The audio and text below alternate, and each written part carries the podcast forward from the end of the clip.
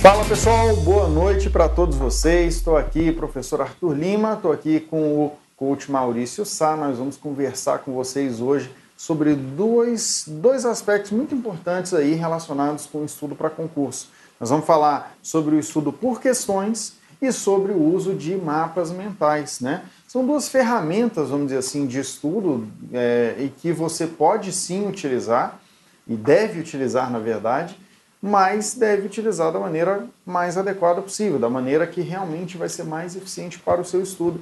E a gente quer falar exatamente sobre isso. Nós vamos começar aqui a nossa apresentação falando um pouco do estudo por questões, né? Qual a visão nossa aqui sobre como utilizar da melhor maneira possível as questões no seu estudo e na sequência a gente vai falar sobre o uso dos mapas mentais, né, Maurício? É isso aí. Boa noite, Arthur. Boa noite, alunos. Estou um pouco doente, mas aqui firme e forte para gravar essa primeira live da, da semana do painel é, dos concursos públicos, né, Arthur? E é, uhum. são duas ferramentas, como você mesmo falou, importantíssimas, né?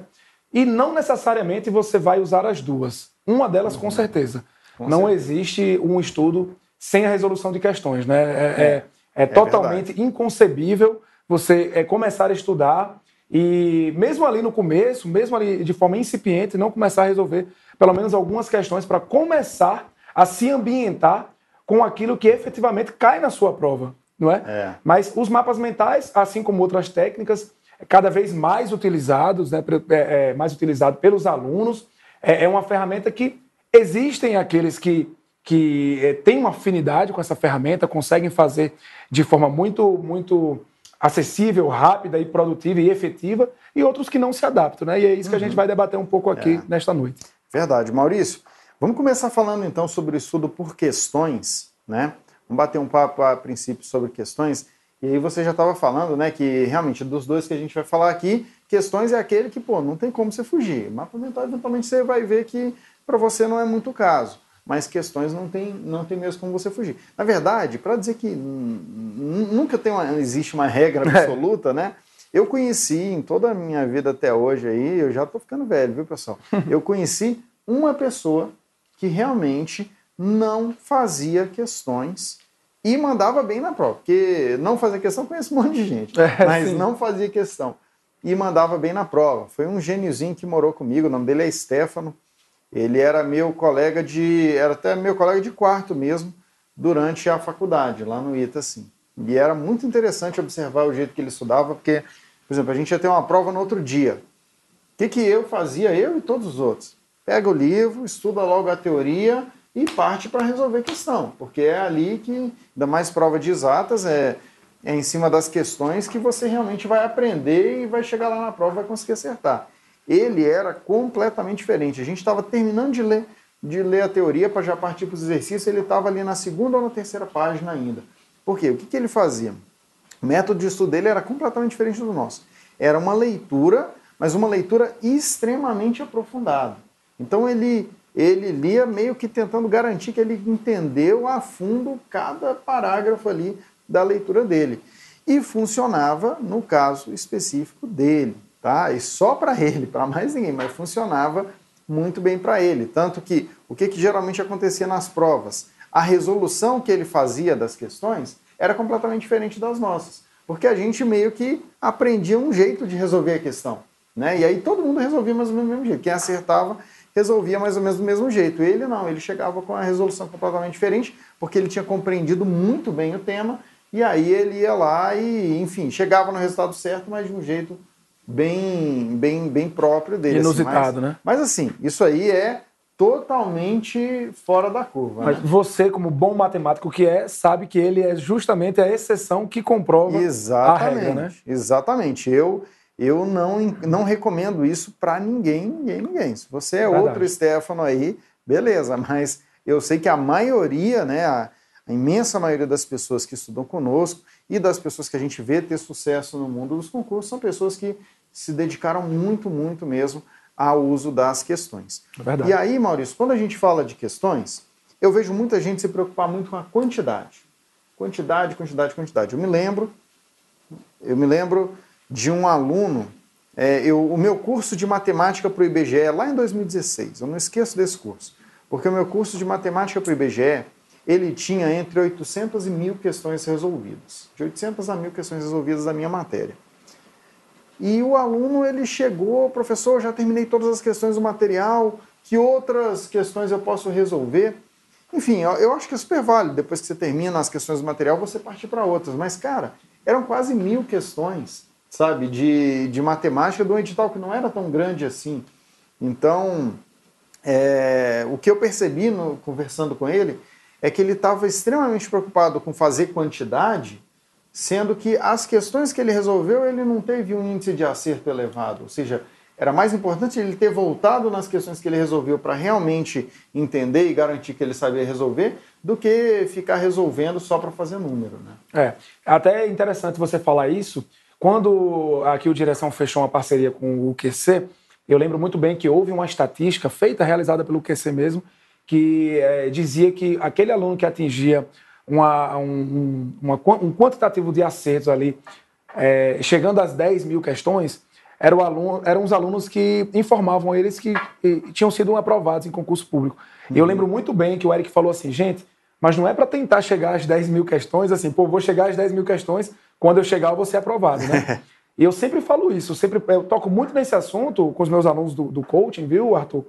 Que é, é, é tocando nesse assunto, ó, faça a teoria, resolva ali algumas questões ali, em média de 10 a 20 questões, para você sentir como é o conteúdo, não é? Uhum. E eventualmente nas revisões, você já parta para as revisões fazendo questões, que eu acho que você mata duas, é, é dois coelhos com a cajadada só, né?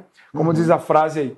Então você, aí como eu faço as revisões, né? Já para a gente adiantar um pouco o assunto, fez 20 questões, errou 15, é, acertou 15, ficaram 5 de erradas e eventualmente ele acertou duas, três ali no chute. Então são oito questões que ficaram fora do padrão de acerto dele.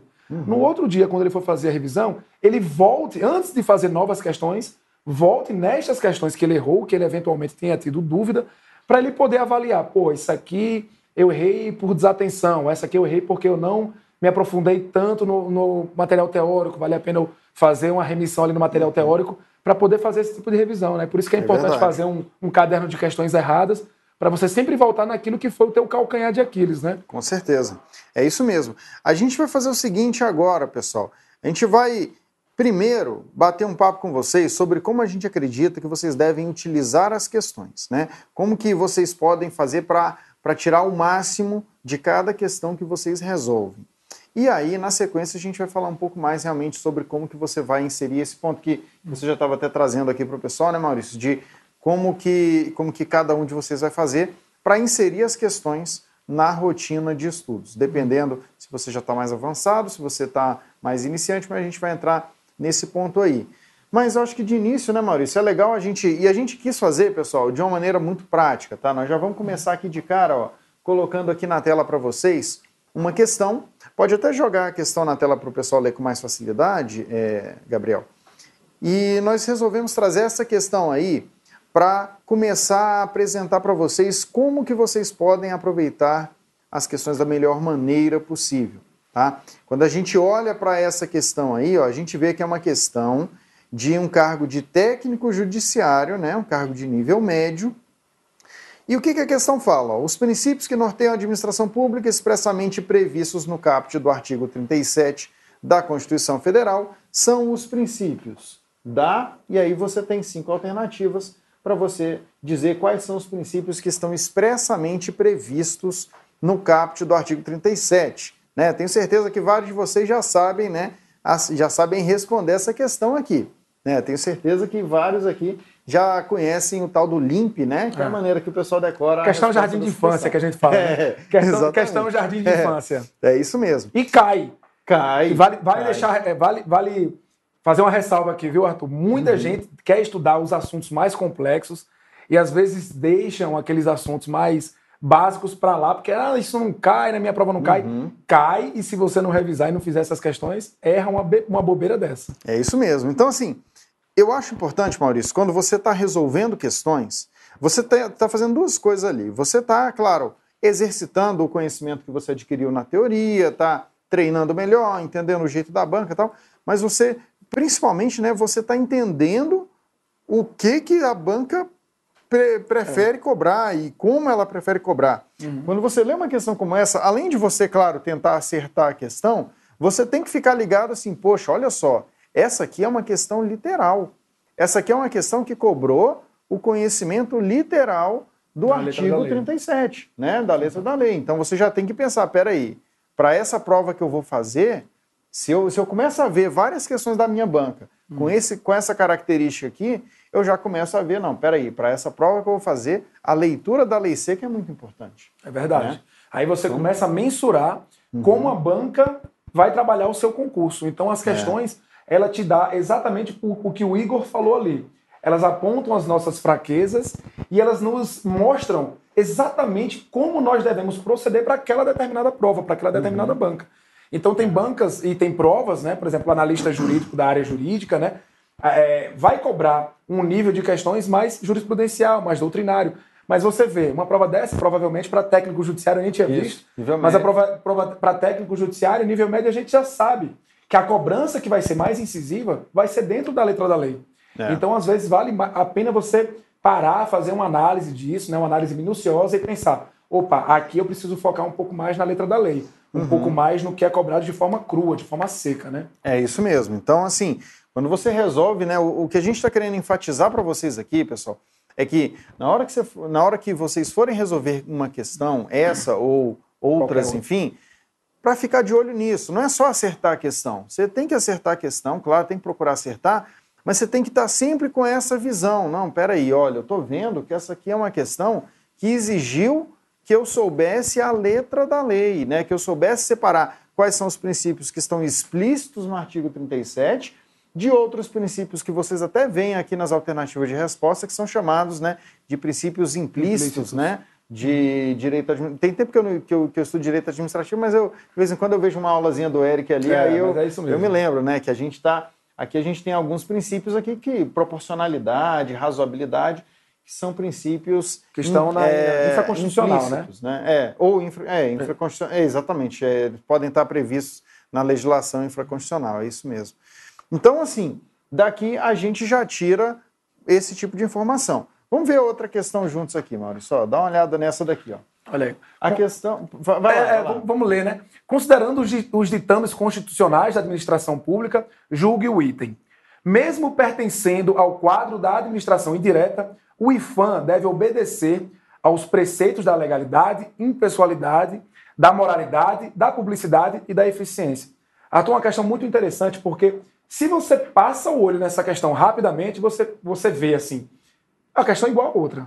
Uhum. Mas ela não é uma questão a outra, é. igual a outra. Ela tem um detalhe que pode tirar o concurseiro, né?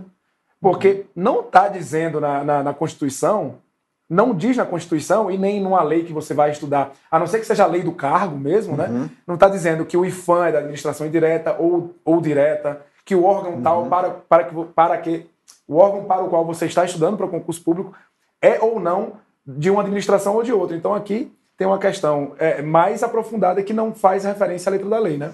É isso mesmo. Assim, a, aqui a gente percebe, né? A gente usou essa questão aqui para ilustrar, ainda de uma maneira bem incipiente, porque a questão pode ir muito mais a fundo do que isso, mas ilustrar a cobrança em cima de casos práticos, né?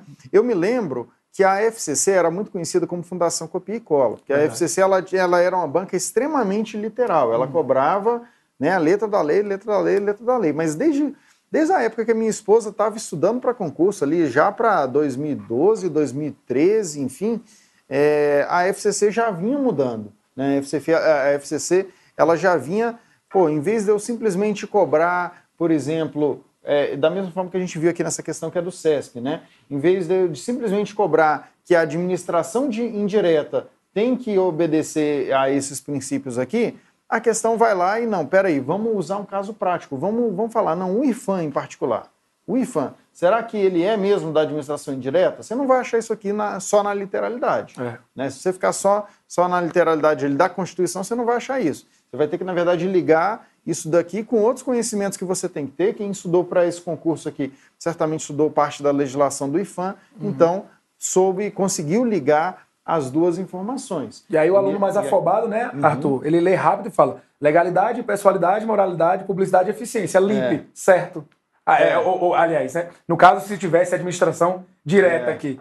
Se uhum. a banca é, é, mais maldosa, né? É. E é o caso Às da vezes o erro pode estar aqui. O, né? erro, tá, o erro está aqui, ela botar a administração uhum. direta.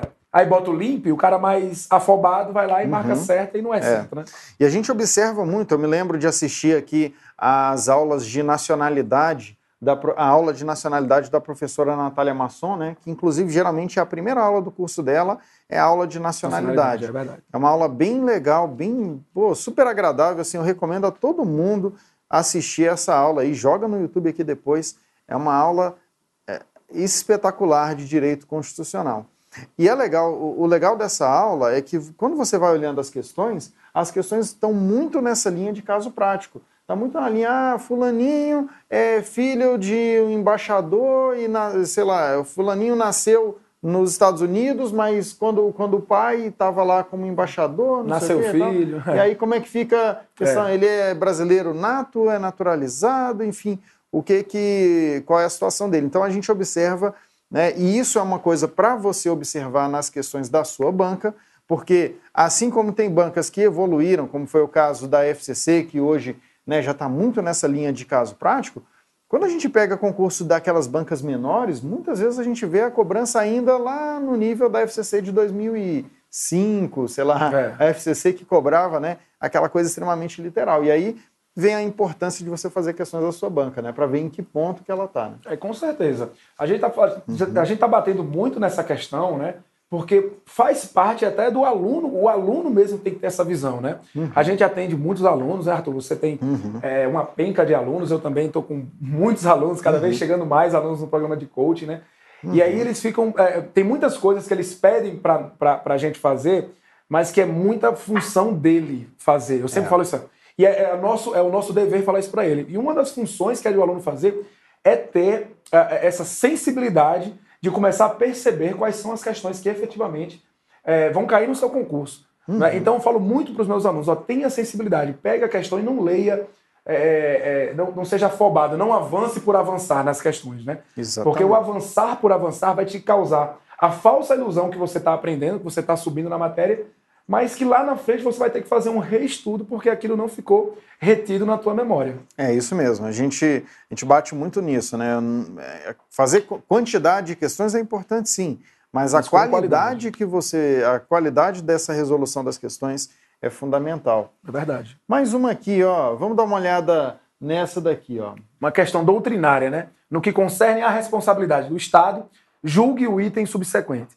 O ato antijurídico é aquele estritamente derivado de uma ilicitude do agente. Aí, ó, questão tranquilaça, Super pessoal, tranquila. A gente começou né? com o jardim de infância, já tá. No... É. Agora o nível subiu. Quero ver se vocês acertam. Não vamos falar a resposta é, dela, vamos não. Vamos ver se vocês acertam essa questão aqui. Mas a enquanto... primeira você vê que todo mundo dê, é, dê, aí é, Quando é Olímpia, até eu resolvo, viu, pessoal? Mas eu quero ver essa daqui, tá? E olha só, quem tem... o que chama atenção nessa questão aqui é que é uma questão para assistente judiciário do TJ do Amazonas. Esse aqui era o cargo de nível médio. Tá? Essa prova foi no segundo semestre de 2019. Tem pouquinho tempo que essa prova aconteceu. Uma prova para nível médio, cobrando doutrina, doutrina, tá? Você só respondia essa questão aqui se você conhecesse a doutrina da Maria Silvia de Pietro, que é quem, é, quem, quem aborda esse assunto aqui da maneira como a banca também é, considera. Então, que normalmente é a autora de direito administrativo que o SESC é. gosta muito. Então você já tem que saber disso também. Exatamente. É? É uma, é, tanto ela como o. o a, agora me, me, fugiu o nome do outro, do outro autor de direito, que são os dois uhum. que a, a banca SESC pede muito. E você só consegue ter esse discernimento com um material teórico, o professor ali explicando uhum. aquilo, botando é. nas entrelinhas entre um artigo e outro a essa, esse aspecto, né? E aí, de novo, né, é, dá os parabéns para a Bárbara ali, que ela acertou, de fato, essa questão aqui está errada, né? Eu não vou nem tentar explicar aqui, mas eu me lembro que o Eric me falou que, que está errado, né? Eu lembro só disso. Mas é o seguinte, né, é, essa, esse tipo de questão aqui é interessante, porque na hora que você estiver lá resolvendo questões da sua banca, você tem que estar de olho nisso. Peraí, essa questão aqui está cobrando doutrina e para um cargo de nível médio. Então quer dizer que eu, às vezes você está lá estudando para o seu concurso que é de nível médio e você está muito focado, não, só letra da lei, letra da lei, letra da lei. E aí você observa, não, peraí, mas a banca está fazendo uma cobrança de doutrina aqui também. Então eu preciso, de alguma forma, incorporar isso no meu estudo. Claro, se você estuda com um curso completo, um curso tipo lá do Eric Alves mesmo, o Eric vai abordar essa doutrina porque o Eric sabe que isso está sendo cobrado. Agora, se você estuda aí com o seu material, que, sei lá, com alguns livros, enfim, com o que você tem, aí você tem que ficar ainda mais atento. Porque você tem que perceber que ó, essa minha banca está cobrando doutrina mesmo para nível médio. Então eu preciso trabalhar essa doutrina também. Exatamente, é exatamente isso. Você falou tudo. O aluno, a gente estava até conversando, é, preparando essa live hoje, né, Arthur? Uhum. E a gente falando dos diversos tipos de estudo que há, né? Até eu acho que é um momento interessante para a gente abordar isso rapidamente. Uhum. A gente falando sobre o estudo progressivo, que é o estudo clássico, né? Sim. né? É onde o aluno parte da teoria até as questões, né? ele estuda primeiro a teoria para poder fazer a resolução de questões. Tem um estudo regressivo, remissivo, reverso, né? Você vai ver aí diversos profissionais tratando o mesmo, o mesmo tema de, com diversos sinônimos. O remissivo, o, o reverso, é o, é o estudo que o aluno parte das questões para a teoria, não é?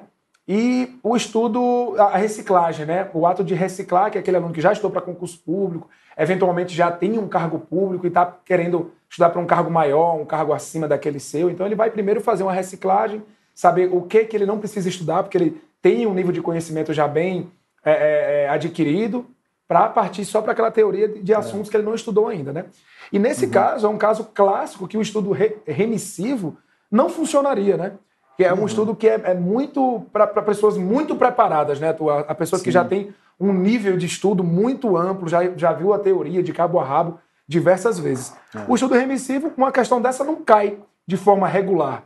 Então Exatamente. ele vai estudar é, aquelas questões, ele vai fazer ali 90, 100 questões, e, e às vezes essa é a, é a, é, centésima primeira questão. Ele não uhum. fez, cai na prova de novo, porque caiu uma vez um ano, depois caiu daqui é. a dois anos, e aí ele perde essa questão porque simplesmente ele não viu. E o professor ele tem essa sensibilidade, mais uma vez usando essa palavra, mas o professor tem essa sensibilidade de saber o que a banca está buscando, as novas doutrinas, a jurisprudência que está rolando por aí. Uhum. Então o professor tem essa sensibilidade, você vai fazer as questões olhando sempre o seu material para ter algo mais substancial para entregar na hora da prova. É isso aí, pessoal. Então, assim, a gente vê muita gente querendo cortar caminho, né? Quer, quer a forma, quer o caminho ali, o atalho ali para estudar, só que é aquilo. Quem vai no atalho não vai aprender isso daqui.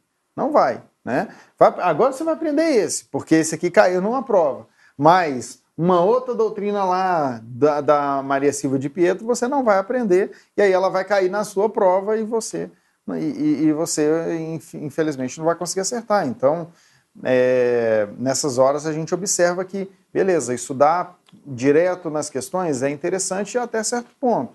Né? Para você chegar nesse nível aqui de proficiência, não é só em cima de questões, não é só olhando questão que você vai acertar. Com certeza. Mas vamos avançar, ó. Temos aqui mais um outro exemplo. Dá uma olhada nessa aí, Maurício. Ó, Conta aí pro pessoal. O servidor em exercício nomeado para o cargo de provimento efetivo está sujeito a estágio probatório pelo período de três anos durante o qual serão avaliados sua aptidão, sua capacidade para o desempenho do cargo, observando, entre outros fatores, assiduidade, responsabilidade, a fim de adquirir estabilidade. Esta questão é uma casca de banana muito grande. Né? Essa é. é. Essa é. E muita gente vai olhar para essa questão e vai dizer, é uma questão fácil. Mas essa questão a gente estava debatendo hoje também, é uma questão jurisprudencial. Você uhum. não vai encontrar isso na Constituição, muito menos vai encontrar isso na Lei 8.112. E aquele aluno que lê apenas a letra de lei, né, ele pega a Lei 8.112, ele acredita que o governo federal está sempre atualizando a sua legislação. Né? Ele é. acredita piamente, ele ainda é inocente naquele ponto de acreditar que, o, que o, os órgãos e os governos e o nosso legislativo está atualizando as nossas, as nossas leis e simplesmente ainda está na Lei 8.112, né, que o prazo é de 24 meses. Na uhum. Constituição, fala que o prazo é de 36 meses. Tem uma diferença entre estágio probatório e, e, e adquirir é. estabilidade. São prazos diferentes, mas que entram em conflito. Exatamente. Então, a, a, a, jurisprudência, consolidando esse conflito, falou ó, o seguinte: para entrar, para ter estabilidade, precisa passar pelo estágio probatório. Então, o estágio probatório tem que ter, obrigatoriamente, três anos. É, para casar com a Constituição, o estágio probatório tem que ter três anos. Então, assim, a gente observa né, que isso aqui é só um exemplo, tá? De questões de, de uma questão que você só aprenderia estudando a jurisprudência. Você não aprende isso daqui se você for direto na lei seca, porque se você for direto na lei seca, a 8.112 vai falar que o estágio probatório não é de três, que o estágio probatório é de dois anos. Uhum. E se você for lá na Constituição, a Constituição não fala em estágio probatório, a Constituição fala é do prazo de estabilidade, que é um prazo de três anos. Então, isso daqui, é essa construção, do jeito que está nessa questão aqui, ó, você só vai ter isso daqui pela jurisprudência. Né? Então, de novo, aí vem a importância. Será que na sua prova, para o concurso que você vai fazer, a jurisprudência é importante? É muito cobrada? Não é muito cobrada? Você vai saber isso de duas maneiras. Você pode saber isso resolvendo muitas questões anteriores da sua banca, e aí você vai ter essa visão, ou até ou por meio de um curso completo. Se você tem ali o curso, de novo, vou fazer merchan de novo do Eric Alves, que eu gosto muito das aulas dele. Você está ali assim, estudando pelo curso do Eric Alves, o professor mais experiente, ele tem essa visão. Ele sabe, não, peraí, o CESP, mesmo para concurso de nível médio, ele cobra, cobra jurisprudência. Então, no meu curso aqui, embora seja um curso de nível médio, eu vou colocar jurisprudência aqui, porque eu sei que isso aqui pode cair na prova do meu aluno. Então, daí vem a importância de você saber realmente extrair o máximo possível das, das questões. Né? O que a gente está propondo, no fim das contas, né, Maurício, é uma, é uma nova maneira de você olhar para as questões. Você não simplesmente resolver e passar para a próxima, mas você resolver em tendo essa visão mais global do. do, do... E uma reflexão, né, Arthur? Uhum. É, até mais do que isso, eu acho que é uma reflexão uhum. do aluno não, não ver as questões com maus olhos, ele entender que ali faz parte do processo e é um processo importantíssimo. Não só faz parte, como é o processo que vai te levar à aprovação. É. Depois de você estudar o conteúdo teórico, a gente tem que bater muito nessa tecla, tem que estudar o conteúdo teórico. Muita gente quer começar pelas questões. Não, primeiro, antes de tudo, é o conteúdo teórico. A gente uhum. conversou diversas vezes aqui, a gente estava debatendo para preparar esse material e a gente falando, né? Que mesmo naqueles casos do estudo remissivo, o mínimo de teoria você tem daquela uhum. matéria. Então não adianta, você nunca vai conseguir ter um bom aproveitamento. Nunca é demais, né? Lembrando do seu, do seu colega, mas é, é, difícil demais você conseguir ter um, um super aproveitamento se você não, ter, não tiver esse olhar realmente proficiente e analítico acerca das questões. E aí, é, é, eu vou até fazer um merchan de outro professor aqui do, do curso, né, o professor Ivan Kertzmann, que foi o professor que eu estudei é, Direito Previdenciário na minha jornada para concurso uhum. público. E eu lembro demais, demais, demais o concurso do INSS 2015, que foi o primeiro concurso que eu fiz. E eu fiz uma pontuação muito boa, quase gabaritei Direito Previdenciário. Fiz uma pontuação à época, 97 pontos na banca CESP, e eu fiquei em 42 lugar na, em Natal. Então foi um, meu, primeiro, meu primeiro concurso, foi um concurso que eu tive uma aprovação muito boa. E eu lembro que o professor Ivan Kerstman ele dizia à época que ia colocar alguns, alguns conceitos jurisprudenciais e doutrinários da matéria de direito previdenciário, mesmo sendo uma prova de nível médio, porque aquilo ia cair. E eu lembro demais que alguns professores batiam muito nisso. Não vai cobrar. Tem professor dizendo aí que não, é, é, que não cai jurisprudência e doutrina, é nível médio, ninguém tem obrigação para nível médio saber. Ele falou, vai cobrar. E caíram cinco questões, uhum. não vou lembrar agora, foram de cinco a seis questões de jurisprudência. Simples uhum. assim. Eu lembro que Sim. uma delas foi uma que me marcou muito, que foi uma questão de, de, terço, de terço de férias, que é uma uhum. questão constitucional, é um, uma questão doutrinária, não tem, inclusive, aliás, é uma questão jurisprudencial e que nem a jurisprudência tem, tem consolidado o entendimento sobre isso. Na uhum. época, né? Agora eu não sei como é que tá. Sim.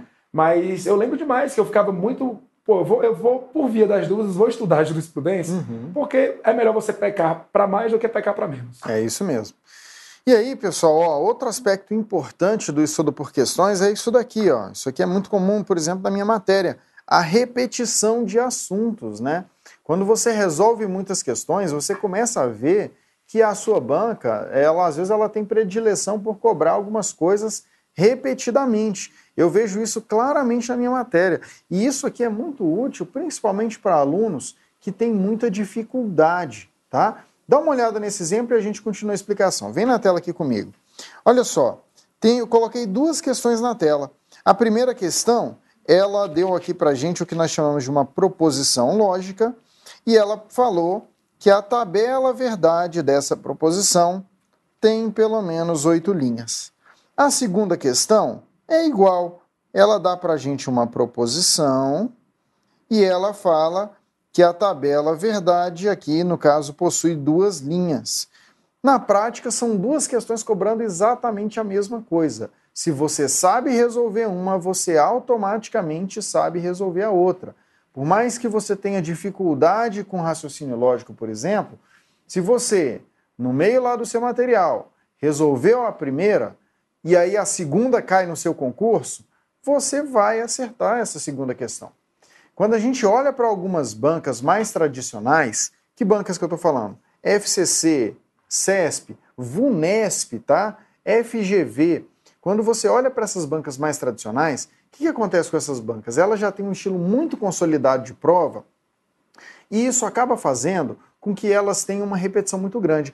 Dessas aí, a que eu destaco mais é as que eu destaco mais, CESP e CESP e VUNESP. CESP e VUNESP são bancas que fazem um volume de provas muito grande todo ano. Pode ver, o CESP está pegando tudo que é concurso esse ano, né? E a VUNESP, ela pega muitos concursos do interior de São Paulo.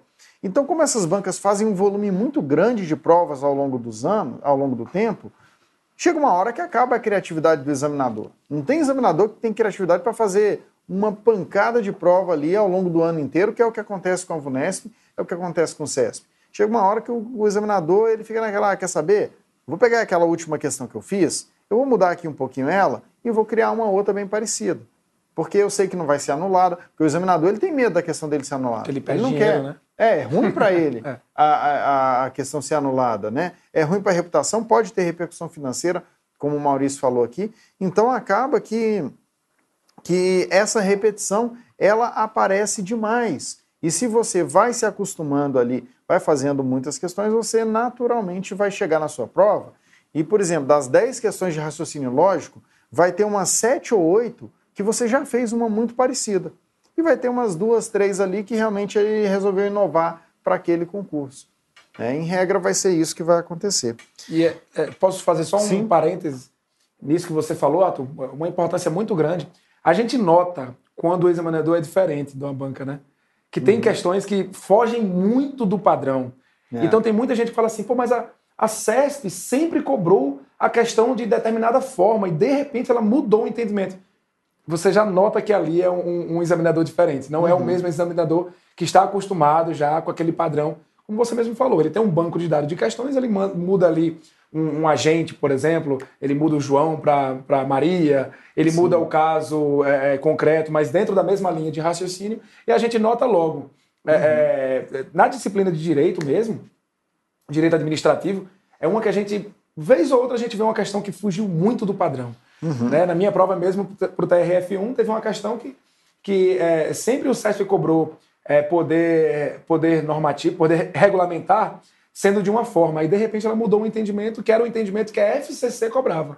Uhum. Que a FCC cobrava de um, um, entendimento de outra forma. E aí, Sim. todo mundo acostumado em fazer aquelas questões da banca uhum. CESP fez, todo mundo se ferrou é. junto, porque é, foi é bem desse, é fora do jeito. padrão. É. Isso aí é, é, é, muito real, e assim, aí eu vou aproveitar esse comentário do Maurício para a gente entrar nessa, nesse debate aqui, para a gente discutir sobre isso daqui. Ó. Afinal de contas, vale a pena eu iniciar o estudo da minha matéria direto pelas questões? A gente ouve muito isso por aí. É, e nós vamos discutir aqui, eu acho que é, no fim das contas a gente vai chegar numa situação aqui que, pô, tem situações que sim, tem situações que não, mas vamos discutir um pouco melhor isso daqui, ó. Dá para iniciar o estudo direto por questões? Vale a pena eu pular o estudo teórico, eu deixar de lado o estudo teórico, eu ir direto não. Agora eu vou resolver questões e eu vou aprender por meio das questões. Será que vale a pena fazer isso ou não? Um primeiro ponto a ser levado em consideração, eu acho que é bem isso que você falou, Maurício, que é essa questão de essas trocas de examinador que vão acontecendo dentro das bancas ao longo do tempo, que na prática vão fazendo com que assuntos que não eram cobrados passem a ser cobrados, assuntos que eram muito cobrados deixem de ser cobrados. Um exemplo claríssimo disso daí foi a prova do INSS de 2016. A gente sempre fala muito dela aqui. Direito Previdenciário e INSS 2016. Eram 70 questões de direito previdenciário. Aí o que, que aconteceu? Se você fosse ficar estudando previdenciário só por questões. Só ia estudar você, benefícios. Dificilmente você ia estudar loas. Só ia estudar benefícios. É. Você não ia estudar a lei orgânica de assistência social, né? Verdade. Loas, né? Você não ia estudar ela. Por quê? Porque ela não tinha histórico de cobrança. Ela não era muito presente nas provas. Só que na prova do INSS de 2016, talvez pelo fato deles terem colocado ali no, no, grupo de examinadores. Um examinador que tinha muita familiaridade com a LOAS, que eventualmente tinha, se sentia mais confortável né, uhum. para cobrar questões daquele assunto. E as pessoas são assim. É natural que você tenha predileção por cobrar, por elaborar questões de um assunto que você domina mais. Né? É, o que aconteceu foi que das 70 questões, 15, 15 vieram sobre LOAS. Se você não tivesse estudado esse conteúdo, você estava fora já do concurso, porque Perder 15 questões de cara num concurso como o do INSS, concorridíssimo como é o do INSS, você está fora. Então, esse é um ponto que você precisa levar em consideração. Às vezes é muito tentador ir direto, não, vou estudar só pelas questões. Só que isso acontece, os examinadores mudam, e às vezes, mesmo quando muda o examinador, mas o foco das questões pode mudar, e aí você pode se enrolar, né? Maurício? O tipo de competência que o, que o órgão, a entidade está buscando pode mudar também. Sim. E isso ca causa a mudança de cobrança. Eu vou além do que você falou aqui, Arthur, porque uhum. eu fiz essa prova. Não somente foram cobradas 15 questões da Lei 8742, pode pesquisar aí. Eu lembro uhum. da lei porque foi muito traumático para mim. Das 15 eu uhum. assentei 8 questões. Não é? Uhum. E as outras 7 eu deixei em branco. Uhum. Mas das, das é, 55 questões restantes, nenhuma questão foi de benefícios previdenciários, o que historicamente era cobrado uhum. na banca CESP para as provas do, do INSS. A, a prova de 2000, 2008 da, do INSS foram também 70 questões e muito focado em benefícios previdenciários e nada de loas. E a prova anterior, que foi da FCC, salvo engano, é, também muito focada em benefícios previdenciários. Nessa, nesta prova específica do ano de 2000, o edital de 2015, com a prova em 2016, em maio de 2016. Essa prova não trouxe nenhuma questão de benefícios, muitas questões de custeio e, muita, e 15 questões de loas. Então é exatamente isso. Aí o aluno fala, pô, vou estudar só por questões. Vai tomar pau né, é. né, na prova, com é. certeza. Maurício, tem uma coisa que, que, que é um ensinamento que eu aprendi quando eu ainda estava no ensino médio que eu guardo para mim até hoje, que é probabilidade é a segunda maior mentira do mundo, tá? Por que disso daí, pessoal? Onde que isso se aplica no que o Maurício está falando aqui? Se o Maurício fosse fazer 20 provas do, do INSS, faria todo sentido ele estudar os assuntos que mais caem. Se ele estudasse os assuntos que mais caem, estatisticamente a chance de, em alguma dessas 20 provas, ele mandar muito bem, seria muito alta. Só que você não vai fazer 20 provas do INSS, você vai fazer uma. E se naquela uma que você fizer, o examinador botar 15 questões de luas, ou o examinador tirar, deixar de lado as questões de benefícios e focar, por exemplo, na parte de custeio. Enfim, já era para você. Né? Então, o que, que eu quero dizer com isso? Probabilidade, quem estuda, e aí eu, é até uma área que eu gosto muito, é a área de, essa área de exatas, probabilidade é muito útil quando você está analisando fenômenos que envolvem várias repetições. Por exemplo, ah, agora mesmo, então todo mundo falando do coronavírus. Ah, olha, lavar as mãos, não sei o que e tal, é importante como política pública, porque isso diminui a probabilidade de contágio de uma pessoa para outra. Mas quando a gente olha o caso concreto, o cidadão Maurício, às vezes o Maurício lava a mão, faz tudo, não sei o quê, mas ele passou do lado de uma pessoa que tinha é. coronavírus ali e ela espirrou naquele momento. Já era, acabou. Já fura a probabilidade. Né? Já fura. Então, assim, probabilidade só vale para a massa. Quando você olha para o indivíduo, probabilidade não serve para muita coisa, não. E aí você tem que tomar esse cuidado. Por isso que eu falo, é importante você tentar se cercar. Se você vai fazer a prova, pô, é a prova da minha vida. Eu quero, eu queria porque queria, sei lá, concurso, vamos pensar um que tá para sair, TJ Rio. TJ Galera tá fazendo TJ Rio aí. Eu queria porque queria a, passar no TJ Rio. Eu vou ficar estudando o que mais cai? Se eu ficar estudando o que mais cai, é lindo isso. Né? Na prática é lindo ficar estudando o que mais cai. Aí chega lá na sua prova, o examinador cobra algumas coisas o que, que não cai. Que não caía tanto. Aí você, pô, paciência. É, daqui a quatro anos você volta para fazer outra prova aqui. Posso citar é. outro exemplo que você vai lembrar uhum. com certeza? Uhum. Prova do STJ ou do STM, não lembro qual foi das duas da qual foi, qual foi uhum. das duas o que aconteceu esse fenômeno. Uma das duas teve uma disciplina que teve a maior incidência de cobrança e nunca é, arquivologia. Ah, sim, sim, acho que foi STM. Foi eu me STM. lembro do Ronaldo Você lembra que o Ronaldo prova. sacaneando, a, a É. gente brincando com ele, ele falou assim: ó, todo mundo sacaneava, a, sacaneava a, minha, a minha disciplina, Uhum. mas nas específicas caíram 15 questões de arquivologia. Então, se tem aquele aluno que pensa com essa cabeça pequena, essa cabeça mesquinha para os seus próprios estudos, né? E ele fala assim: não, pô, vou privilegiar administração financeira e orçamentária, vou privilegiar administrativo, vou privilegiar constitucional, vou relegar aqui arquivologia. Pô, já se deu um mal na prova de cara, porque foram 15 questões de arquivologia, uma matéria relativamente fácil, né? Mandar até um grande abraço para a professora Serena, é, é, a professora Serena aqui do Direção, que é uma grande amiga, uma pessoa que eu gosto demais. E assim, é, se você leva em consideração essa probabilidade, você já fica furado. A gente sempre bate na tecla que tem que estudar todos os assuntos. É. Agora, tudo na vida, né, Arthur, tem as especificidades.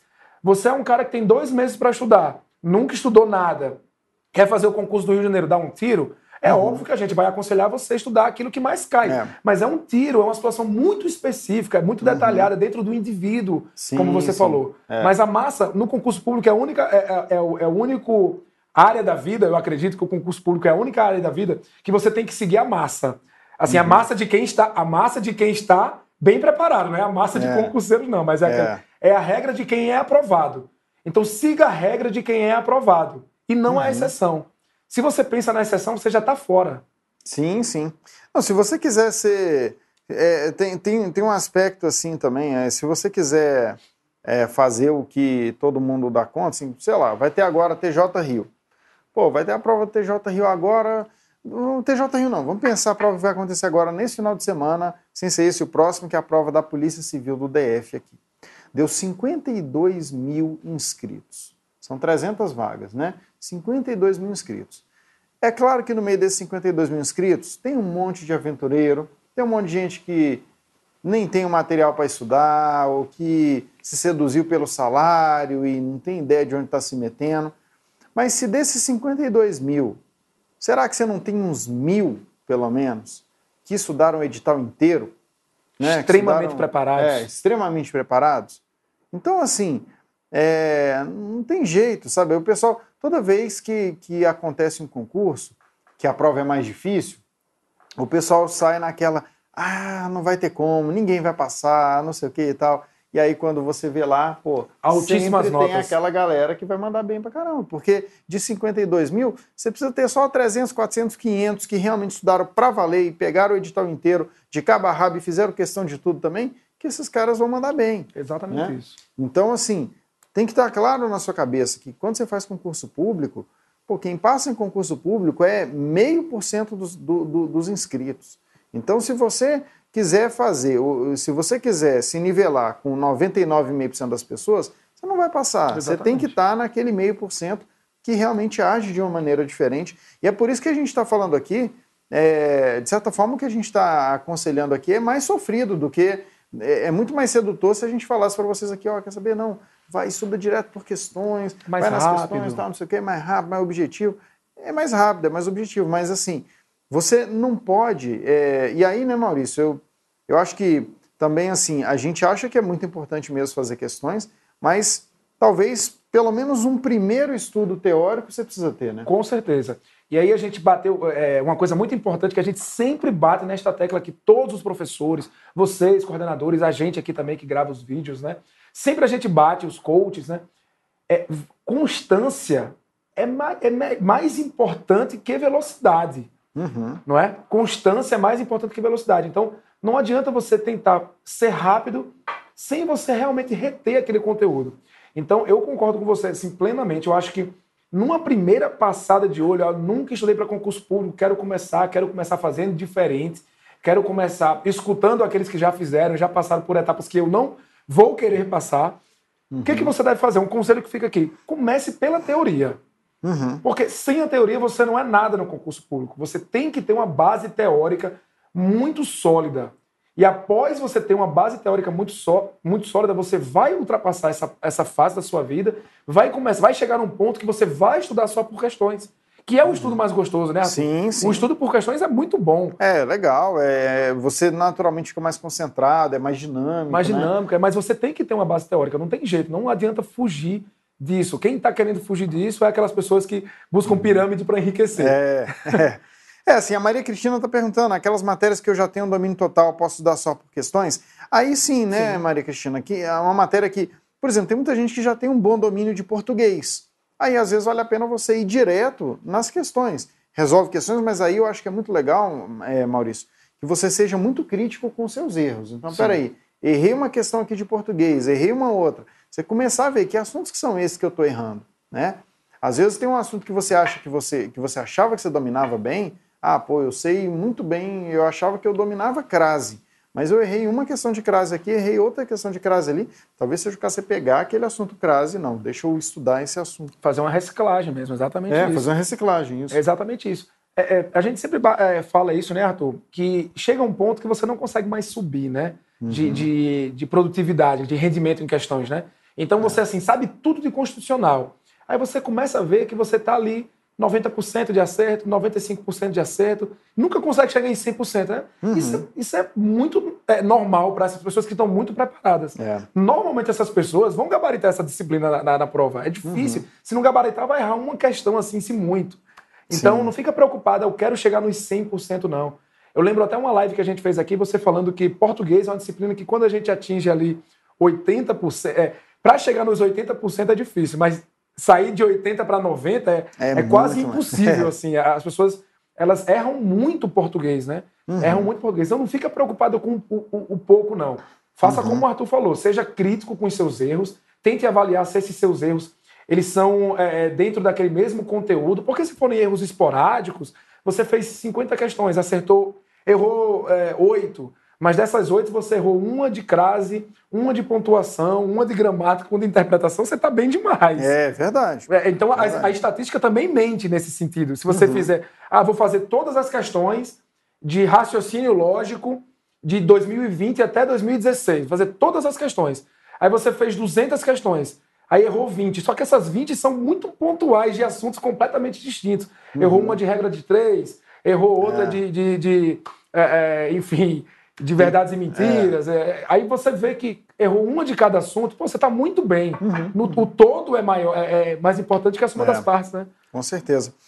Deixa eu aproveitar para. É, essa questão que a gente colocou aqui na tela é uma questão que a gente trouxe para ilustrar para vocês mais um, um ponto que precisa ser considerado para aqueles que gostam muito de estudar direto por questões. Que ponto que é esse? É o seguinte: quando você, quando você decide estudar direto por questões, a tendência é que você leu a questão, tentou resolver, conseguiu, legal, não conseguiu, você vai ler a resolução do, da, da, daquela questão, vai ver ali a resolução do professor, por exemplo, daquela questão, e aí você, a partir daquilo, você, você vai ter compreendido aquele ponto. Só que qual que é o problema? É se na sua prova vier uma coisinha um pouquinho diferente às vezes você não vai acertar. Por exemplo, vem aqui nessa questão.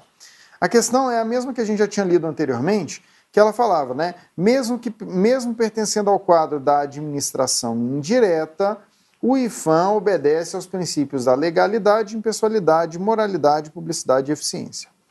Digamos que você leu essa questão aqui, e aí você errou, você resolveu a questão e você errou essa questão, tá? Você errou e só que aí você foi lá, leu a resolução do professor e você compreendeu. Ah, não, nesse caso, beleza, administração indireta, então isso aqui está válido, digamos que seja isso, tá? E se na sua prova a questão vier cobrando não sobre administração indireta, mas um caso de administração direta, aí você já, pô, tô enrolado, porque eu sabia com administração indireta, porque foi o que eu vi na questão lá. Mas eu não sei se quando a administração, quando é administração direta, se vale os mesmos preceitos ou se não vale. Né? Ou se em vez de ter mudado aqui, a questão tivesse mudado aqui embaixo, tivesse listado mais um princípio aqui, né? tivesse listado, sei lá, proporcionalidade. Aí você, pô, peraí, não sei. Porque Pior. eu sabia desses cinco aqui. Pior, se ele muda eficiência para eficácia. Exatamente. Pior, se ele bota uhum. é, pertencente ao quadro da administração indireta, o Senado. É. É verdade. Então, tem várias situações na mesma questão que pode lhe complicar demais. Uhum. Uma mesma questão, a gente já bateu aqui quatro É. pontos que podem te transformar uma questão simples, porque você está estudando por questões, uma, uma questão extremamente complexa. Exatamente. Então, assim, o, o que eu vejo acontecer com alunos é, tem uma coisa que a gente chama, Maurício, que é assim, é lacunas de conhecimento, né? Que é assim, você você vai quando você estuda por questões, tá? Você vai ficando com um monte de lacuna de conhecimento. Por quê? Porque você aprende o conteúdo daquela questão. Eu aprendi que quando é administração direta, esses princípios aqui valem. Só que eu não aprendi o que que acontece quando é administração direta. Eu não, eu não aprendi se tem outros princípios que têm que ser considerados aqui ou não. Então você vai ficando com essas lacunas. E aí, se eventualmente uma questão de prova vem cobrando alguma dessas lacunas, você não vai saber, você não vai saber resolver. Né? Quando você estuda pela teoria, você já fica com algumas lacunas, porque é natural que você, quando você está usando material teórico, por melhor que ele seja, vai ter uma coisa que você não vai entender direito, que não vai ficar muito claro para você e tal. São lacunas que vão ficando ali no, no, no seu estudo. Mas quando você vai direto por questões, a tendência é que você fique com Muito muito, mais mais, lacunas ali no seu, no seu conhecimento, ou seja, muito mais chances de aparecer uma questão que você não vai ter aquela segurança de, de resolver. É Né? perfeito, é exatamente isso. Quando a gente estuda por questões, porque muito aluno fala isso, né? Ah, mas o material do professor está falando muita coisa que não cai nas questões. Sim, mas é justamente por isso que é um material teórico. As questões eles, elas escolhem, né, os examinadores escolhem um grupamento de questões que é mais favorável naquele ano, e é bom, vale, vale salientar que esse, é, esse grupamento de questões que são cobradas é sazonal, é cíclico. Então, citando, por exemplo, é, é, licitações, tem anos que cobram muito ali inexigibilidade, dispensa, aí tem anos que não cai nada disso e cai muito outra parte, modalidade, né? Então, é, isso vai mudando, você vai notando. A gente que já está trabalhando com concurso público há muito tempo, né? Eu estudando e agora trabalhando no ramo de concurso Sim. público. E você, Arthur, que já trabalha há muitos anos com concurso público, sabe que às vezes na sua disciplina cobra, de vez em quando cobra muito tabela verdade, aí de repente muda e, e não cobra mais nada de tabela verdade, aí depois É. muda de novo. Porque os examinadores também vão percebendo que os, adu- os alunos vão ficando viciados naqueles temas. Aí eles voltam para outros temas que não estão sendo cobrados para pegar justamente esses alunos que escolhem temas para estudar. Uhum. E aí a teoria vem mais robusta mesmo, e aí cabe a você, aluno, fazer uma peneira disso do que é mais importante para os seus estudos, não é? Então por isso que o Exatamente. combo te- questões e é, é, teoria mais questões é um combo quase perfeito, né? É isso aí. Eu, eu acho que assim, a gente tem que ficar evitando atalhos, sabe? É, o Nilson perguntou ali se não vale a pena estudar por um material, um edital sintetizado, ou seja, resumido. Tem que tomar muito cuidado com esse tipo de coisa, tá, Nilson? É, eu, eu acho que faz todo sentido, por exemplo, se você vai estar estudando para fazer uma prova da OAB. Se você está estudando para fazer a prova da OAB, você tem que fazer 50% da prova, né? Aí é diferente. Aí faz todo sentido você estudar o que mais cai. Porque aí você vai acertar 50%, 60%, 70% e vai passar. Quando você está estudando para um concurso, pega esse exemplo que a gente usou da PCDF, 52 mil candidatos. Se meio por cento desses candidatos tivesse dado o trabalho de, de estudar o edital inteiro e você estudou por um material mais resumido, você não vai conseguir brincar, brigar com esse pessoal. Não chega nem perto. Então tem que ter, tem que ter esse cuidado, tá? Tem que ter bastante esse cuidado. É, tudo depende, né, Arthur? Vale a pena estudar por um edital sintetizado? Eu diria que não. Mas, pô, você é um cara que já está extremamente preparado, já estudou muito, quer ficar só É. com o material ali base para fazer umas questões. Talvez para uma disciplina ou outra, não é, não é para todo também, é uma É. coisa ou outra muito específica, né? Tem que ter muito cuidado com isso, tem que ter realmente um cuidado muito. é, é, é, tem que ter muita atenção. É, e é nisso. aquilo que você estava falando, né? Às vezes, assim, o mundo não é tão. nu- Nunca o mundo é ideal. Às vezes você está numa correria ali de reta final para a prova que, pô, não deu tempo de estudar algumas matérias. Ah, vou pelo menos estudar o que cai mais. Beleza. É um tipo, é o né? que dá para fazer. Não era o ideal. O ideal era que você tivesse estudado aquela matéria inteira. Mas tem situações, e, e eu acho que isso você acaba enfrentando, né, de vez em quando, com, com alguns do- dos seus alunos lá no programa de coaching mesmo, de que não.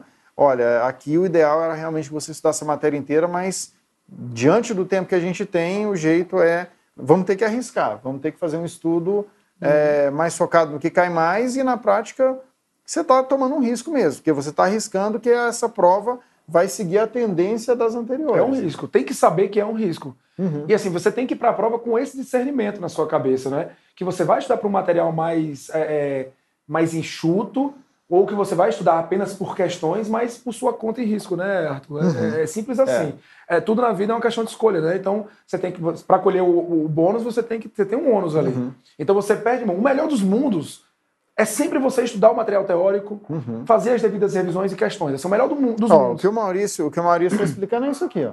Né? É o melhor dos mundos, né? É teoria, revisão, aí Gente, só para ter naquela tecla também, mais uma vez, né, Arthur? Muita gente fala assim: ah, eu tenho que fazer revisões 24 horas, 7 dias, 15 dias, né? aquela uhum. coisa da curva do esquecimento, que ficou muito banalizada, a gente vê é. muito isso. Não, tudo depende de um caso concreto. Tudo uhum. depende de um caso concreto. Eu acho que você tem que fazer revisões regulares, mas revisões regulares de forma ponderada. Uhum. Não é? Então, o estudo, teoria, revisões e questões, esse sim é o combo perfeito. Né? o combo perfeito é sempre esse. É. Eu acho mesmo você que é um aluno que tem um certo conhecimento, um conhecimento muito abastado de uma disciplina, tem que ter o seu materialzinho teórico pelo menos ali do lado. Uhum. Para quando vier uma questão que Sim. fuja muito do padrão, você, opa, essa questão fugiu do padrão. Deixa uhum. eu ver se no meu material teórico tem uma explicação mais condizente com aquilo que cobrou, é. foi cobrado. É isso mesmo. Então, assim, na prática, o mundo ideal para a gente é esse: é você passa ali pela teoria. No momento, no, eu, eu, eu, vejo da seguinte maneira, Maurício: no, no início dos seus estudos, é natural que você gaste mais tempo com teoria. teoria. E você vai gastar um tempo pequeno do seu, te do seu dia com revisão e, e questões. com questões. Perfeito. Ao longo do tempo, essas coisas vão mudando. Você vai, ao longo do tempo, à medida que você avança no material, que você já viu mais conteúdo, a ideia, o objetivo é que você vai realmente cada vez mais diminuindo o tempo que você gasta com estudo de teoria Perfeito. e vá priorizando essa parte final. Revisão, questão, revisão, questão.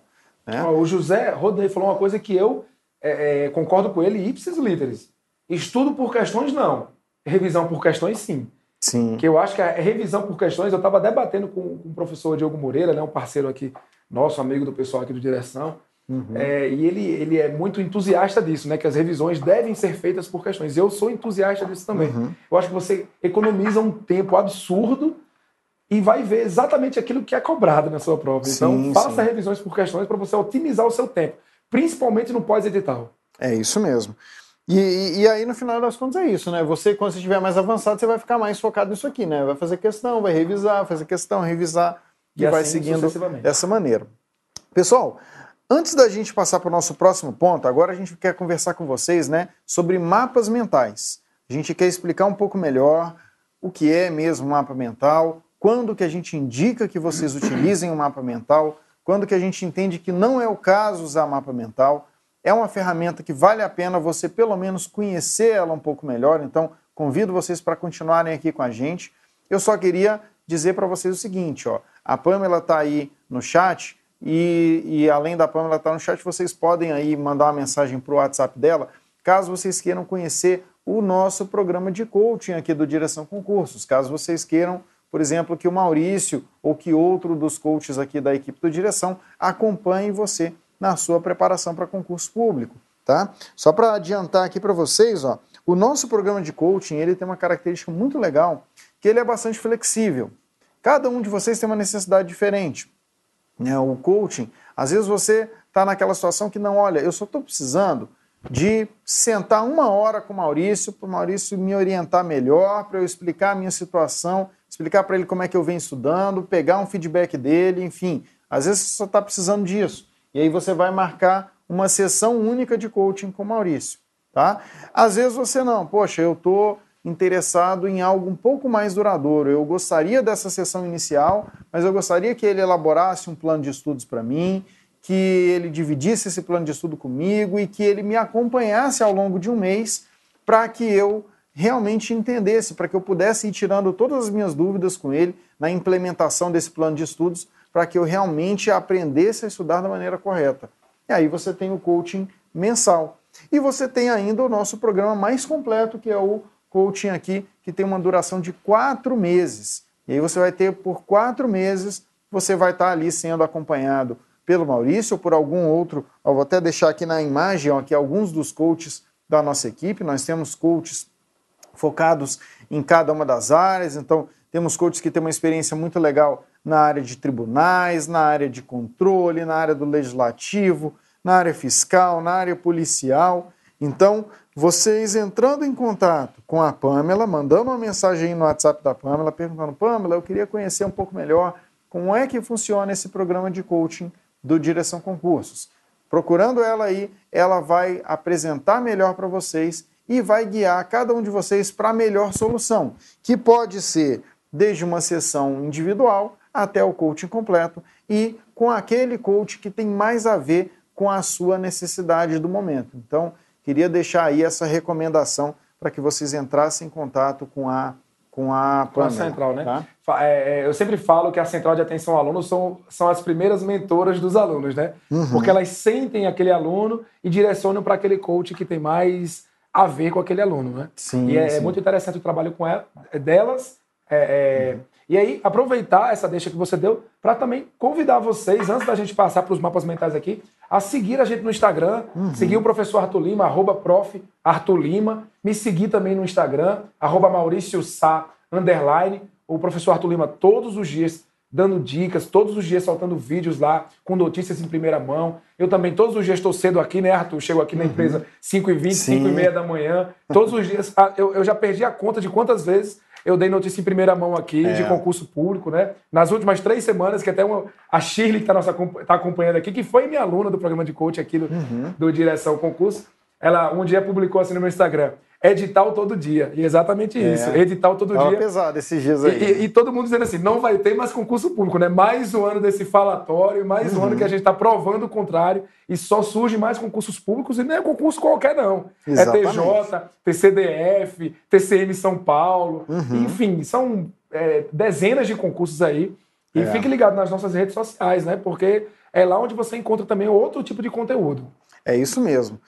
E aí, então, vamos, vamos avançar para essa outra ferramenta de estudos aqui, que são os mapas mentais. Eu queria aí que vocês colocassem no chat, é, queria saber se alguns de vocês já utilizam, já fazem mapas mentais, ou se algum de vocês utiliza mapas mentais feitos por outras pessoas na preparação de vocês, tá? Caso algum de vocês utilize mapas mentais dos, demais, dos outros ou façam os seus próprios mapas mentais, Comentem aí enquanto a gente explica aqui um pouco para todo mundo o que é, afinal de contas, essa ferramenta e como utilizar os mapas mentais, tá? Começando aqui então pelo que é um mapa mental. Esse aqui, ó, trouxe aqui para vocês um exemplo de um mapa mental sobre o tema lançamento tributário, tá? Quem já estudou direito tributário sabe, né, que esse aqui é um tópico base, importantíssimo inclusive, do direito tributário. Então, Mapa mental, ele é basicamente, qual é a ideia dele? É você, você pegar um assunto central, um assunto que tem muitas, é, tem muitas ramificações, tem muitos aspectos diferentes daquele assunto que você precisa entender, e você vai fazer um mapa mental sobre aquele assunto. Pode ser um mapa mental de um capítulo do seu, do seu material, pode ser um mapa mental de um assunto bem pontual, inclusive. Né? Nesse caso aqui, lançamento tributário geralmente é uma aula, né? É uma aula. Isso aqui dá um PDF de um, de um, de um curso é, normal de direito tributário. Aí você, ó, não, vou fazer um mental sobre lançamento, porque tem várias coisas que eu tenho que saber sobre lançamento tributário. Eu tenho que saber, e aí cada uma dessas coisas que você tem que saber é um dos ramos aqui do seu mapa. Sobre o lançamento, eu preciso saber o conceito de lançamento tributário. Eu preciso saber quais são as modalidades de lançamento tributário. Eu também tenho que saber como é que eu altero um lançamento tributário? E eu tenho que saber as principais características de um lançamento tributário. Então, esses, na hora que você vai montar um mapa mental, é isso que você vai fazer. Você vai colocar ali na região central o tema né, do seu mapa mental, no caso aqui, lançamento tributário, e você vai colocar nos ramos quais são essas vertentes aí de, daquele assunto principal que você precisa dominar. Então você coloca cada uma delas aqui e aí, dentro de cada uma delas, você vai ramificando mais, né? Por exemplo, aqui, ó, dentro do. Vamos pegar aqui um que está tá interessante de ler. Vamos, pelo, vamos começar aqui, ó. Conceito, ó. Aqui eu já vejo, ó. O que, que é o conceito do, do lançamento tributário? Ó? O lançamento tributário, ele constitui o crédito tributário, ele é, enfim, tem o resto aqui, ele, ele é o responsável pelo. É, é ali que que ele o, lançamento tributário ele define qual é o fato gerador, né? ele define a matéria tributável, define o montante, o valor que será cobrado, enfim, todos esses aspectos que estão aqui. Da mesma forma, quando eu olho aqui as características do lançamento tributário, ó, eu vejo aqui que, ó, com relação às características, eu preciso saber que qual é a legislação aplicável para analisar ali um lançamento tributário. Olha, a regra é a data do fato gerador, só que eu tenho uma exceção. A exceção é quando eu tenho legislação. A, a exceção é eu posso utilizar legislação posterior para fiscalização e para garantias, e por aí vai. Então, assim, aqui a gente começa a observar como é que funciona né, um mapa mental. Opa, eu não vou conseguir diminuir esse. Pronto, consegui diminuir o mapa. É, aqui a gente começa a observar, então, o que é um mapa mental e as características principais de um mapa mental. A gente começa a ver aqui que a gente tem que procurar escrever sempre de uma maneira muito sucinta, né? Não, não ficar escrevendo textão. Repare que ó, o mapa mental ele é todo feito em cima de palavras-chave, né? Ele é todo feito em cima de palavras-chave.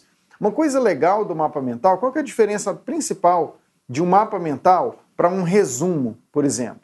A diferença do mapa mental para um resumo é que o resumo é uma coisa mais linear. Você vai colocando ali uma coisinha embaixo da outra. Ah, não, vou falar do do conceito de lançamento tributário. Eu vou colocar uma coisinha embaixo da outra, ali vai ficar uma, uma escrita mais linear. O mapa mental não, como ele tem todas essas ramificações, você vai escrever de uma maneira mais, de uma maneira que a gente chama de não linear, de uma maneira mais realmente da, da forma como o conhecimento se estrutura também na sua cabeça. De certa forma, o mapa mental, ele tem recu esses recursos que a gente observa aqui no mapa mental, eles vão trabalhar muito com a sua memória visual. Então, acaba que um mapa mental, é, quando você faz um mapa mental principalmente, você às vezes chega lá na questão da prova e você lembra onde, que, onde no mapa mental estava aquele assunto que você que você que está sendo cobrado ali. Ah, não, peraí, do conceito do lançamento tributário, eu lembro que a terceira coisinha que eu tinha anotado de, de, de, lance, de conceito era, era que o, o, o, lançamento tributário ele define o fato gerador. Né? Então eu lembro, eu lembro que estava até de azul, por exemplo. Né? Então fica o, o, mapa mental ele tem essa vantagem, né, Maurício, de trabalhar bastante a, o, o visual, né, a memória visual. Né? É, os mapas mentais eles têm uma ligação muito forte com os gatilhos mentais, né?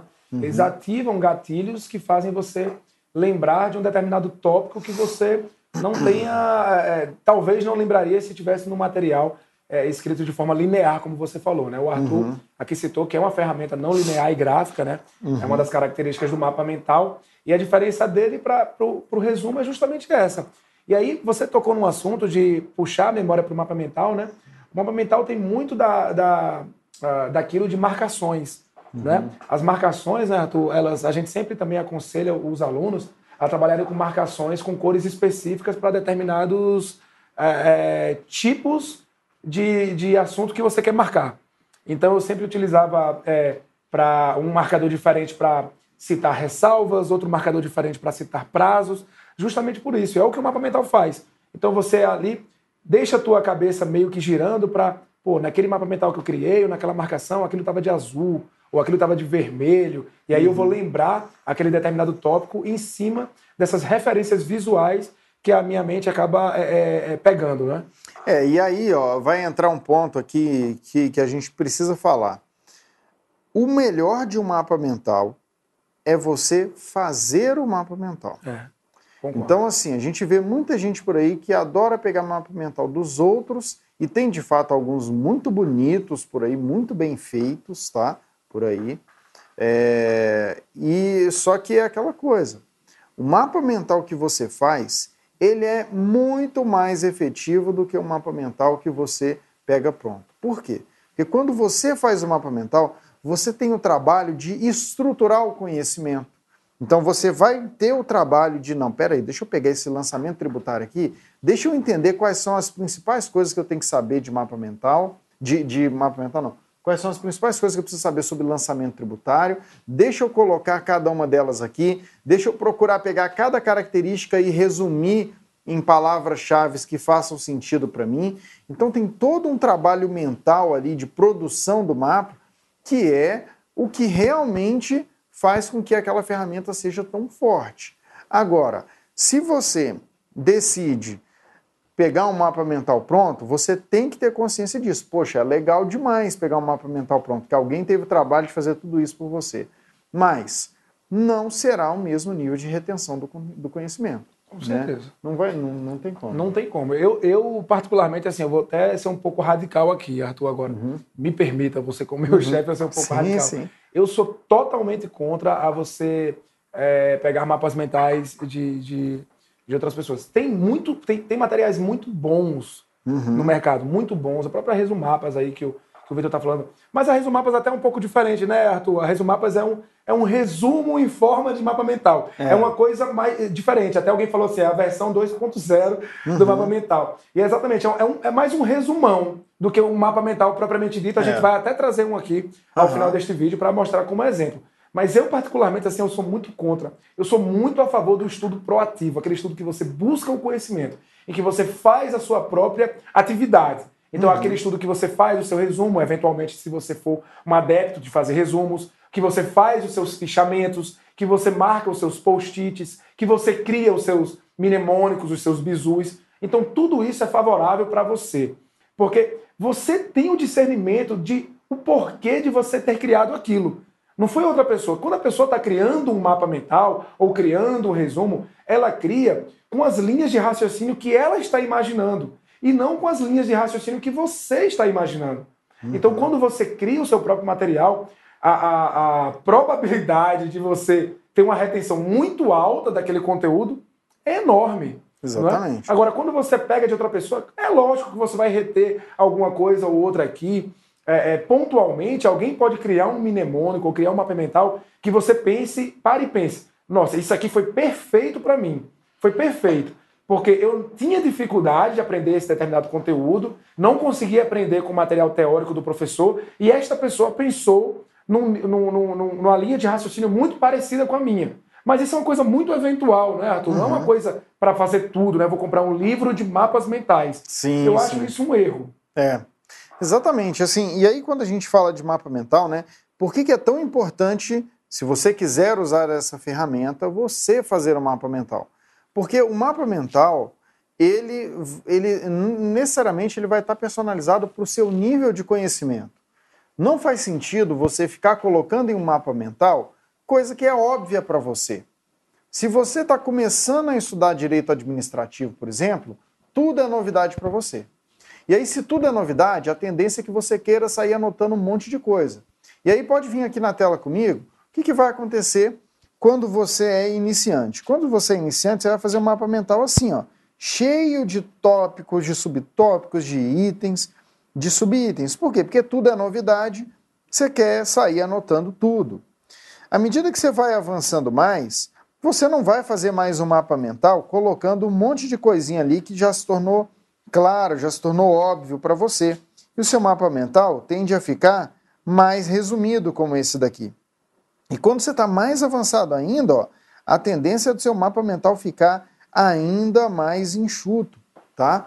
Então, esse é o negócio. Quando você pega um mapa mental pronto, um mapa mental feito por outra pessoa, o que vai acontecer é que esse mapa mental ele vai estar em algum desses níveis aqui, que não necessariamente é o seu nível de conhecimento, é e aí pode estar ou, ou excessivamente detalhado e ser ruim para as suas revisões, ou ele está extremamente enxuto e você não conseguir compreender e acabar ficando com muita coisa, é, de, deixando de saber é, muito, muito aspecto que seria importante. É perfeito, né? é exatamente isso.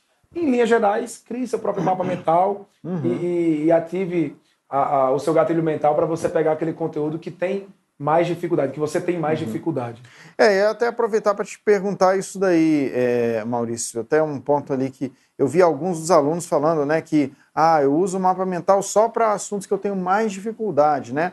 não faz sentido sair fazendo mapa mental de toda a matéria, né? É, não faz sentido nenhum. Por exemplo, vai pegar, fazer um mapa mental do artigo 37, não uhum. faz sentido. O artigo 37 é um artigo que tem que estar na veia, você tem que saber daquele artigo, uhum. não é? O mapa mental, para mim, eu só usei uma vez mapa mental, que foi é, para fazer, para decorar, né, para ter uma, uma, identidade visual mesmo, dos prazos da Lei 3.146, a, a lei, é, o Estatuto da, das Pessoas com Deficiência. Então foi a única vez que eu fiz para esse tema muito específico. Eu tinha muita dificuldade em decorar é, é os. É, não, é, não eram os prazos, não, peço até desculpa. Para decorar a quantidade que cada setor da sociedade tinha que ter para deficientes, para pessoas com deficiência. Então, eu usei para fazer isso. Então, eu, eu, tinha uma dificuldade de decorar os, os, os números, né? Fiz uhum. o mapa mental e isso foi muito bom para mim, para a resolução da minha prova. Mas eu não fazia para tudo. Eu não sou a melhor pessoa para falar sobre mapas mentais porque não era uma uhum. atividade que eu fazia. Mas ontem mesmo, Arthur, eu tive uma, uma fiz uma entrevista com um dos alunos do programa de coaching aqui, né? Um aluno que entrou aí para o programa de reta final do TJ Rio de Janeiro, que inclusive está aberto o programa de coaching de reta uhum. final para o TJ Rio de Janeiro. E hoje nós tivemos uma notícia ótima, né? Que o concurso foi uhum. postergado, a prova do é. concurso. É. Saiu do dia 7 para o dia 21. O pessoal ganhou mais duas semanas aí de estudo. O pessoal ganhou mais duas semanas de estudo. E tá, estão abertas aí vagas para o coach de, do TJ Rio de Janeiro. E eu, falando, fazendo uma entrevista com um aluno do TJ Rio de Janeiro, esse aluno falou assim: como eu faço para decorar o artigo tal? Eu não lembro agora exatamente qual era o artigo. Eu, cara, no seu caso, eu acho que vale a pena você pegar esse artigo e fazer um mapa mental deste artigo. Porque uhum. ele está causando uma dificuldade muito grande para você e você não está conseguindo compreender esse artigo. Uhum. Então faça um mapa mental, coloque as características principais, coloque as ressalvas em outro ponto, e aí você deixa pregado na sua parede ou leve num fichamento. Uhum. E toda hora que você tiver um tempinho, dá uma lida ali, dá uma olhada, para o teu é. cérebro entender que aquela informação é importante. É. A, a Pamela perguntou ali, né, o momento ideal para a confecção do mapa mental é durante ou depois de uma aula. É, Pamela, eu entendo que não, não, é legal você fazer um mapa mental durante a aula ali, enquanto você está vendo, às vezes, o assunto pela primeira vez, porque, como a Maurício estava falando, só faz sentido você fazer um mapa mental depois que você percebeu que aquele ali não só é um assunto importante, mas é um assunto que você não está conseguindo reter normalmente, pelos métodos tradicionais, tradicionais. vamos dizer assim. Se você está conseguindo reter o assunto pelo método tradicional, não tem por que você parar e ainda fazer um mapa mental daquele negócio. Agora, se você estudou o assunto, tentou fazer questões, não sei o quê, e viu, não, olha, esse assunto aqui, ele. Eu acho que ele tem que preencher esses dois requisitos. Tem que ser um assunto relevante, né? Ou uma seja, cobrança, uma cobrança razoável, razoável prova. E além disso, ele tem que ser um assunto que você está vendo que você não está conseguindo reter pelos métodos tradicionais. Aí sim você vai considerar, não, sobre isso aqui eu vou fazer um mapa mental. Né? Arthur, olha o custo-benefício que, que, que ruim de você fazer um mapa mental enorme, perder um tempo desenhando, porque tem gente que é perfeccionista, quer fazer uma coisa muito uhum. desenhada, uhum. com várias cores, e aí você perde-se perde um tempo enorme fazendo um mapa mental de um assunto que não cai em prova e que é fácil. Sim. Então, o custo-benefício é. é muito ruim. Exatamente, exatamente. E aí, né, aproveitando, a gente vai mostrar aqui alguns programas que você pode usar se você quiser fazer mapas mentais. Mas antes de mostrar esses programas, é, tem uma pergunta que muita gente faz para a gente que é assim: é melhor fazer um mapa mental à mão ou eu fazer um mapa mental no computador?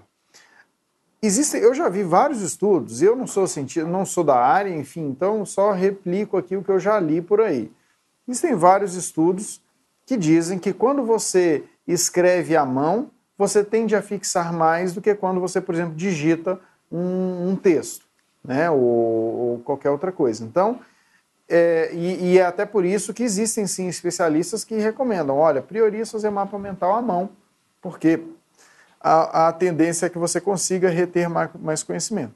Só toma cuidado para não ser perfeccionista demais e querer ficar fazendo hum. negócio todo cheio de cor, todo bonitinho, é. né? E com isso daí você acabar gastando tempo demais. Mas se você não, eu não quero fazer à mão, eu quero usar o computador, quero usar. Porque quando você usa o computador, de fato, Pô, se você errou uma coisa, é muito mais fácil de você corrigir, corrigir. Né? é muito mais fácil de você depois enxugar. Você fez um mapa mental de iniciante, aquele lá cheio de ramos, né? como esse daqui. Você, ao longo do tempo, não, deixa eu tirar umas coisas aqui que já são óbvias para mim e ficar com o mapa mental mais enxuto. A vantagem de fazer no computador é essa, né? Uma, uma primeira opção é você usar esse software aqui, ó, esse na verdade, não é um software, isso aqui é um site mesmo. Né? É. Você não precisa baixar nada para o seu computador. É o Google. É, é, é, começa com C, na verdade, é Coggle. Parece é. Google, né? Só que é um C no lugar do G ali. Ó. Coggle It. É alguma coisa nessa linha assim. É uma... Você joga aí no Google, você entra nesse site aqui e você consegue fazer o seu mapa mental nele mesmo gratuitamente. Tem um outro, tá? Que é o MindMaster. Esse daqui já tem, esse daqui também é outro que você consegue fazer pela utilizar pela internet, tá? E a versão gratuita dele é suficiente aí para você trabalhar.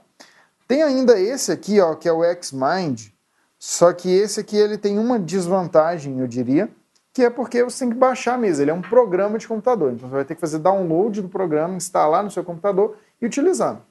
Os outros não. Os outros, pelo seu navegador de internet mesmo, você já utiliza, né?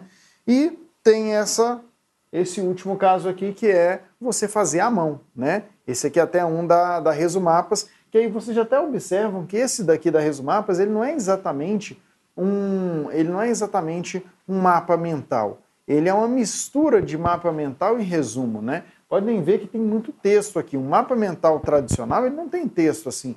Ele tem só as palavras-chave mais importantes. Aqui é porque realmente até o nome que ela, que ela deu é, é Resumapas. É Resumapas, é um nome que, que, que, define bem né, o, qual é a proposta dela. É um resumo meio que na forma de mapa mental. Isso para mim é um resumo. Assim, eu, é. eu, eu, eu, eu vou ser chato mais uma vez. Isso para mim é um resumo. Isso não é um uhum. mapa mental. Sim, né? sim. O mapa mental para mim é como estava o primeiro exemplo do Google, né? Era uhum. tópico tal. Esse aqui, né? É. Tópico tal, lançamento. E aí, palavras-chave, palavras-chave vão te levar a, a, ativar o seu gatilho mental para você entender e compreender determinado assunto. Então, isso para mim é um mapa mental clássico. O resumapas é um resumo. É um uhum. resumo que vai é. trazer ali características de um determinado tema e você vai fazer a leitura propriamente dita. Né? Uhum. Para mim é isso. Com certeza. E eu acho que é isso, Maurício. A gente chega ao final aqui. É, só, só queria lembrar mais uma vez o pessoal aí do nosso programa de coaching aqui do Direção Concursos. Então, se algum de vocês quiser ser acompanhado pelo Maurício ou pelo algum dos outros coaches aqui da nossa equipe, mandem uma mensagem. Ó, a Pamela acabou de deixar novamente ali o, o WhatsApp dela mandem um, um, cliquem ali no WhatsApp da Pamela, falem direto com ela aí, ó, oh, Pamela, eu queria conhecer um pouquinho melhor como é que funciona esse, esse programa de coaching de vocês é, aí no Direção Concursos, com essas possibilidades aqui, ó, da sessão única, do coaching mensal, do coaching completo. E eu espero, e além disso, o que o Maurício acabou de lembrar aqui, né, o coaching de reta final, quando uhum. sai um edital importante, como é o caso do edital do TJ do Rio de Janeiro, a gente tem uma programação específica que vai te levar de hoje até o dia da prova. Você vai poder contar com o coach de hoje até o dia da prova do TJ do Rio de Janeiro para aumentar ao máximo aí a eficiência dos seus estudos. Né? Eu queria é, é, falar sobre esse, essa questão do coach de reta final, principalmente, Arthur. Uhum. Muita gente fica preocupado e pensando assim, mas eu não estou tão preparado, estou no início dos meus estudos, quero fazer o concurso do TJ Rio de Janeiro, será que vale a pena eu contratar um coach de reta final? Eu acho que aí é que vale a pena. Porque uhum. você vai ter um objetivo lá na frente que você quer alcançar. A, a, a, obviamente que vai haver uma dificuldade muito maior de você chegar competitivo na, na, na prova, muito, muito maior, porque tem gente estudando para essa prova há muitos meses, há muitos anos, diria eu. Mas você vai ter um norte a seguir e você vai começar é, já na frente de muitos concurseiros para outros concursos, concursos mais à frente, né, Arthur? Porque uhum. é, é uma fa... a grande maioria dos coaches, né, Arthur? Você sabe disso, eles começam uhum. a, fazer suas mentorias porque eles querem, eles têm um propósito de vida para trazer para outros alunos um caminho mais curto, com mais qualidade, sem você cometer erros que nós cometemos na nossa jornada. Então, se você uhum. começa a sua jornada de concurseiro é, já tendo uma mentoria, você vai ultrapassar muitas etapas negativas que nós passamos então as nossas experiências são transportadas para você e aí você vai ter um nível de aprendizado, um nível de rendimento e retenção de conteúdo muito maior que nós tivemos no mesmo prazo de estudo que você vai ter. Então eu acho um uhum. excelente programa. Eu sou um entusiasta do programa de coach, sou mesmo entusiasta, eu vendo mesmo o programa assim, porque eu acho que eu tenho uma frase que eu estou utilizando muito agora é o seguinte: uhum. eu acho que o aluno que está trabalhando com um coach ruim está melhor do que o que está sem coach. É. É eu, verdade. Eu estou utilizando essa frase porque eu já venho batendo nessa tecla há muito tempo que os concurseiros estão se profissionalizando. Os concurseiros estão se profissionalizando. Há muito tempo eles já vêm se profissionalizando. Então, hoje a gente teve, eu acho, eu não sei se já teve ou vai ter ainda uma entrevista com a Poliana Arthur, uma, uma aluna que é do coach uhum. aqui do Direção Concurso, foi aprovada em primeiro lugar e ela já tinha um nível de conhecimento muito bom. E mesmo assim ela fala, como foi importante para mim o coach? Uhum. E é importante mesmo, principalmente, é, tanto para aqueles alunos que estão começando, como aqueles alunos que querem suprir uma lacuna, querem lapidar um pouco seus estudos. Eu sou um entusiasta e acho que se você tem condições de investir, e o Direção tem essa grande eh, qualidade que outros cursos não têm, que é essa de abrir as portas para diversos bolsos, né, vamos dizer assim, uhum. que é aquele aluno que, pô, eu não tenho condições, eu queria fazer o de quatro meses, mas eu só tenho condições de investir numa sessão única. Eu tenho certeza que todos os profissionais, eu faço isso, o Arthur faz isso, e todos os profissionais que estão aqui no Direção Concurso, durante aquela uma hora, que sempre ultrapassa um pouco, vai uma hora e vinte, é. uma hora e pouquinho, com certeza ele vai trazer informações para você muito valiosas que vão modificar o seu estudo. A Shirley, que foi minha aluna, que foi minha aluna de sessão única, está aí para não mentir, ela sempre fala comigo. O meu canal de comunicação é aberto para esses alunos. Uhum. Eu, não, eu não travo o canal de comunicação para eles. É lógico Sim. que eu não vou dar atenção para eles que eu dou para um aluno de um mês, que eu dou atenção para um aluno de quatro meses. Mas, pô, me pergunta ali eventualmente uma coisa, eu sempre respondo, sempre uhum. dou uma dica ali ou outra. Então, eu sim, acho que vale sim. muito a pena. É isso mesmo. Eu acho super válido, tá? Entre em contato com a Pamela, conheçam essas possibilidades. Eu realmente eu também sou bastante entusiasta aqui da sessão única, porque eu, eu vejo que muitas vezes ela sozinha já ajuda o aluno a parar de ficar batendo cabeça e remando na direção errada e pelo menos, ó, não, ó, vamos pelo menos vamos remar na direção certa. Exato. Que aí aí já pelo aí realmente já passa a ser uma questão de tempo para você chegar até a aprovação. Mas se você está remando na direção errada, você pode remar o tanto que for, você vai continuar seguindo na direção errada. Ó, cavar, cavar o lugar errado com é. as melhores técnicas de escavação continua, continua sendo cavar o lugar errado. lugar errado. É vai chegar a lugar nenhum. Exatamente. É isso então, né? Obrigado aí, Maurício. Obrigado, a todo mundo aí. Uma boa noite para vocês. Valeu, tchau, tchau.